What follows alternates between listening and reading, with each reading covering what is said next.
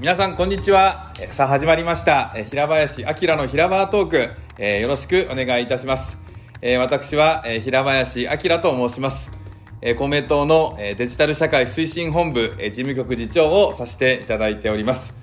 今国もデジタル庁を作りデジタル化を進めるということを強く言っておられますのでそういった分野でしっかりと役に立てればと思っております。私は、えー生まれたのは、えー名古屋でして、1971年、えー2月で、えー今50歳になったところです、えー高校時代までは、えー名古屋で、過ごしまして、えー高校はあの先日メダルをかじったことで有名になったあの市長さんと同じ、えー浅井川高校、えーだったり、えーいたします。あの運動部をずっとやってまいりまして、えー小学校は野球部、えー中学校はサッカー部、えー高校は体操部ということで何一つ身につかなかったことを証明しております。はいえーでその高校時代にですねあの友達と一緒にあのまあ、友達の家に遊びに行った時に友達がギターを弾いてまして、えーその時にあの触らせてもらった音にもう人目じゃないんですけどね人聞き惚れと言いますか、えーその音に本当に感動してですね、あのー高校時代はギターを弾きまくっていましたね、あのー昼間はあの学校の体育館でバク転を練習してえー夜はあの家に帰ったらギターを弾いているというですね そういうあの高校時代を送っていました。であのあんまりギター上教えてもらったりしなかったのであの基礎を身につかないままあのものすごい技巧的なギタリストが大好きだったものであの早弾きばっかり練習してましてね、えー全然うまくならずにあのもうこれじゃまずいと思いましてあの高校2年の終わりぐらいにギターの弦を、えー全部取って封印をして、えーこれは勉強を頑張ろうということでしっかり、あの 大学受験勉強頑張りました。そして、えーまあ、なんとかですね、あの大学は東京工業大学というですね、あの第一志望だった、えところに合格をさせてもらうことができました。で、まあ、その時に、えー入学させてもらったのは、えー第5類というですねあの電気情報系のところで、え2年生の時に、えー情報工学科というところに、配属をしていただきまして、まあ、僕はそれ以来、えーずっとあの情報工学という分野に、え身を置いてきたということになります、まあ、だから、まあ、学生時代から考えると、まあ、あのこの、えー今に至るまで32年間ですね、え情報工学の分野に身を置いてきたということになります。で、あのー東京工業大学を、えー修士課程まで進みましてその後、えーまあ、運よく助手というですね、あのまあ、教員の第一歩の採用をしていただくことができました。あの助手今ではあの修士卒の助手というのはほぼないんですね、えー博士号を取得した人が助手に採用されるんですけどもあの古き良き時代というか当時はまだありまして僕はあの修士を持っていて博士は持っていなかったのであの助手時代のもう一つの大きな、えー戦いというかですねあのチャレンジがあの博士号を取得すると業務を、えーした担当しながら博士号を取得するということで、まあ、これが結構大きな大きな、あのー関門だったわけですね。でもまあなんとかそこ、えーまあ、いろんな人にも恩師もそうですし、えー家族もそうですし先輩もそうですし、まあ、いろんな人に支えていただくことができて、えー博士号を無事取得することができ、まあ、それと並行して、えー進めていた、えー山口大学への採用というものも、まあ、無事勝ち取らせていただくことができました、えー2000年、えー9月のことですね。でその2000年、えー9月から、えー私は、えー2013年え3月までの12年と7ヶ月、え山口大学の工学部、宇部市にありますけれどもそちらの方で、えま、講師助教授准教授というですね、え教員をさせていただくことができたわけですね。あの最初、あの僕はあの生まれが名古屋で、えー東京でずっと暮らしていて、えー最初小郡駅に降り立った時にはですねまだ新山口という駅になる前だ名称変更前だったんですね小郡という駅に降り立った時に新幹線の駅を降りて周りに明かりがないということにも非常に カルチャーショックを受けたことを、えー今でも、え覚えております。まあ、でも、あのまあ、そういうそのなんていうんですかね。あの都市と地方という大きな違いはあるんですけれども、えそこに暮らす、えー、人々の温かさというものに本当に、えー、触れさせていただくことができて、えー、山口のみならず、えー、中国5県を当時さまざまこう、え、訪問させていただいていろんな人と縁を結ばせていただいたんですけれども、まあ、その中で本当にこう中国の人あったかいなと、うん、あの中国の人すげえいい人たちだなっていうことをあのこの、えー、身で、えー、体で感じさせていただくことができました。だから2013年、えー、4月から関西に8年ほど行ってましたけども、本当にあの嘘じゃなくですね僕は中国地方の人のことはあの本当にずっと僕の胸の中にありました。あの本当本当ですこれ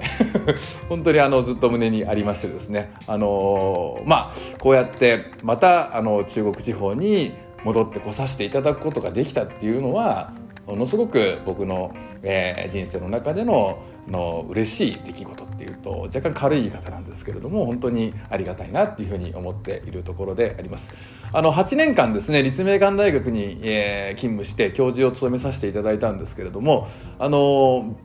えー、副学部長なんかもさせていただきましてね、えー、担当が海外だったんですね。えー、中国のあの大連にあります大学との共同学部の運営でありますとか、えー、あるいは学生を海外に送り出す、あのー、インターンシッププログラムの運営でありますとかそういったあのいろんな、えー、ことを経験させていただいて、あのまあ、これも本当に、あの、異文化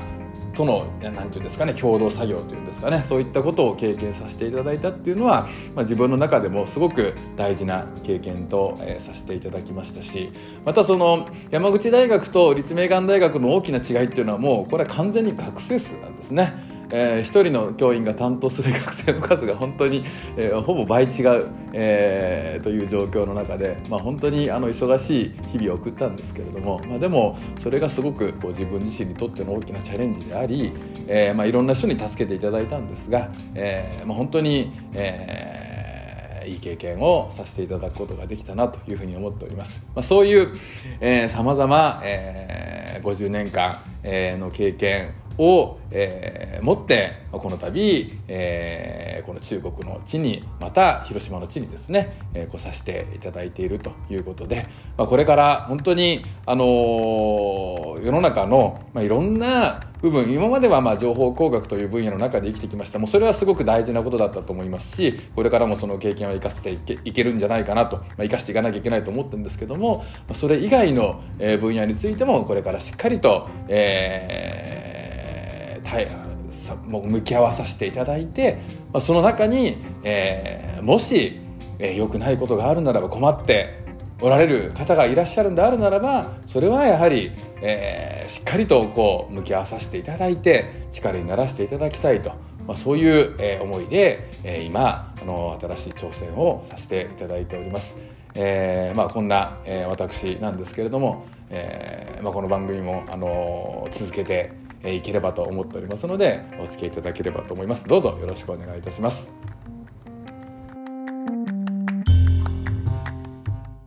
はいそれでは早速ですね、えー、公明党の、えー、今後の政策についてお話をしていければなというふうに思います。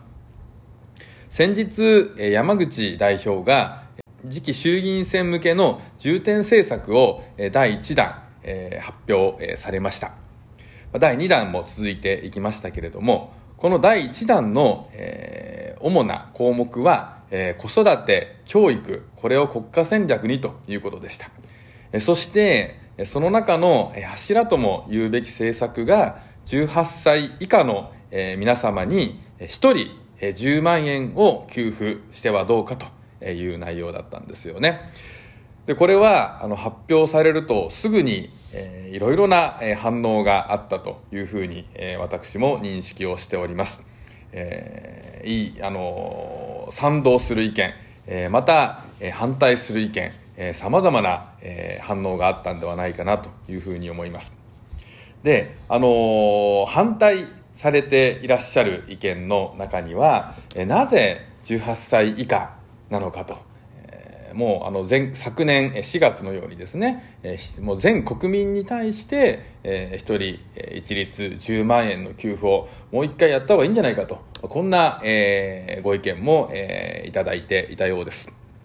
で、まあ、この度の、えー、この山口代表が発表された、まあ、政策は、えー、この子育て教育と、えー、これがやはりこれからの日本にとって、えー、重要になるのではないかとここをしっかりと国として取り組んでいくべきなんではないかということでいくつかの、えー、政策、えー、例えば、えー、高3生まで医療費を無償化とかえー、あるいは産後ケア、えー、等々含めたですね、今、冒頭に申し上げた1人10万円、一律、えー、18歳以下の方一律10万円ということだけではなく、えー、こういった様々な政策を、えー、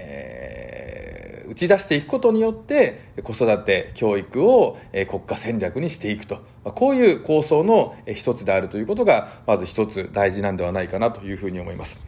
その上で、えー、これまでの国が、えー、かけてきた予算という意味におきましては、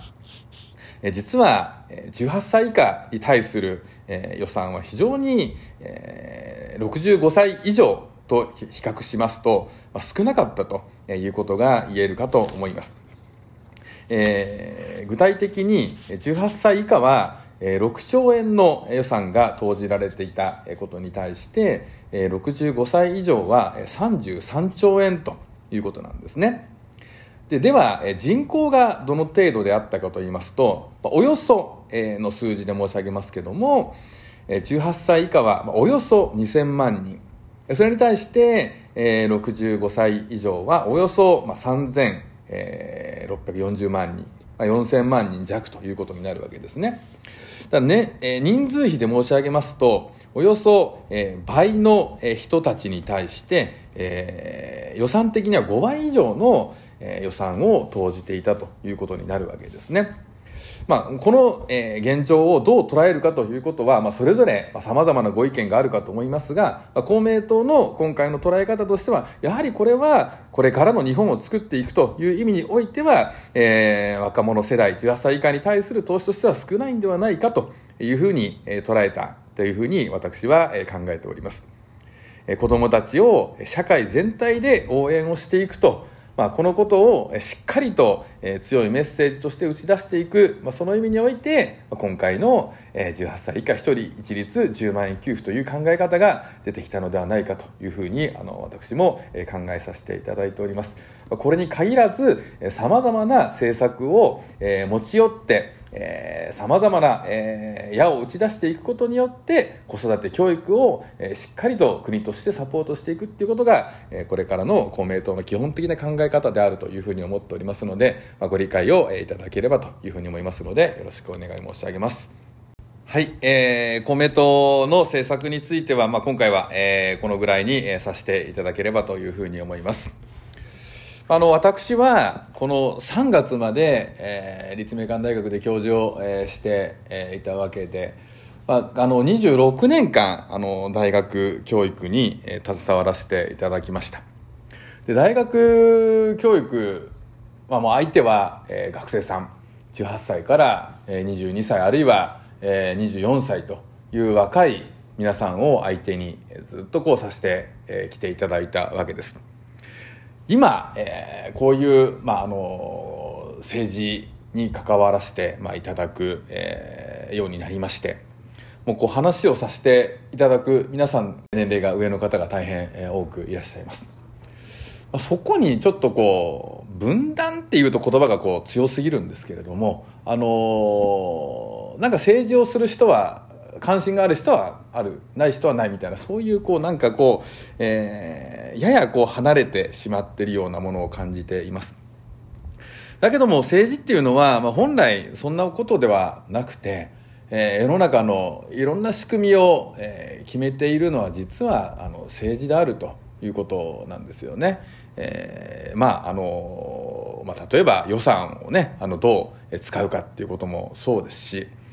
えー、まあ学校ね、我々こう、当たり前のように小学校6年、中学校3年高校3年というのもやってきましたけどもこういうのだって本当は政治が決めてるわけですよね。だからいろんなことを政治が決めていて、えー、関係がないっていう人は本来いない、えー、というふうにあの考えています、まあ、そういう意味においてはまあ、あの僕がこれまでずっとこうあの関わらせてきていただいた学生さんの世代も含めましてねあの若い皆さんも本当にあの政治に関わっていただいて興味を持っていただいて、えー、政治家、えー、政党、えー、どういったことを言ってるのかっていうことをさまざまこう聞いて、えー、いただいて、あの興味を持っていただけたらありがたいなというふうに思っておりますので、えー、よろしくお願いをいたします。